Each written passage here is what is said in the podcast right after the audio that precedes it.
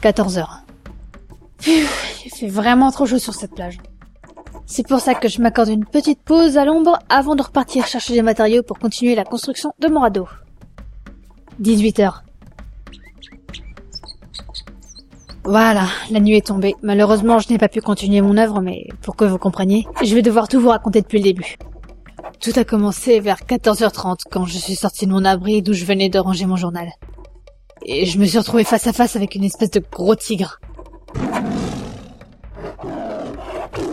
Boosté par l'adrénaline, je me suis senti pousser des ailes et j'ai couru comme jamais.